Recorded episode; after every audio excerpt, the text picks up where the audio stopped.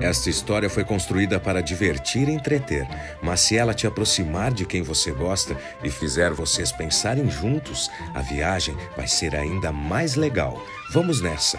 Começa agora os Contos da Cata. Diferenças e semelhanças.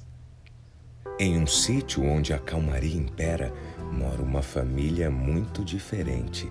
Não sei se vocês já sabem, mas o pato e o burro agora são parentes.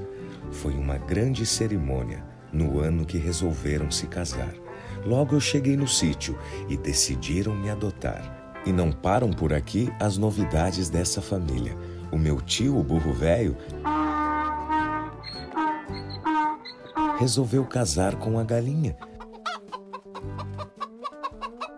Eu tenho muito orgulho desta mistura de carinho.